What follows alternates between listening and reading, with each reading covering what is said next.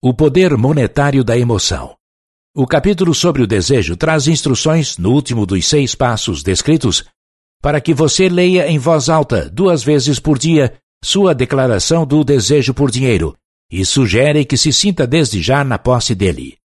Seguindo as instruções, você comunica o objeto do seu desejo diretamente ao subconsciente, num espírito de fé absoluta.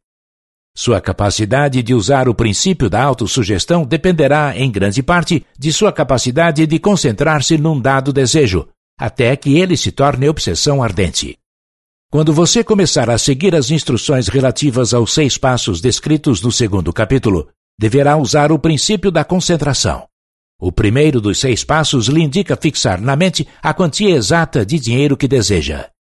Fique com os pensamentos concentrados nessa quantia de dinheiro com os olhos fechados, até conseguir estar realmente em posse do dinheiro. Faça estes exercícios ao menos uma vez por dia. O subconsciente aceita qualquer ordem dada com fé absoluta e age de acordo com essas ordens. Não perca tempo estabelecendo um plano para trocar serviços ou mercadorias pelo dinheiro visualizado.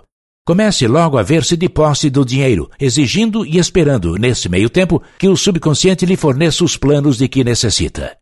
Esteja alerta, pois assim que os planos aparecerem, você deverá colocá-los em ação.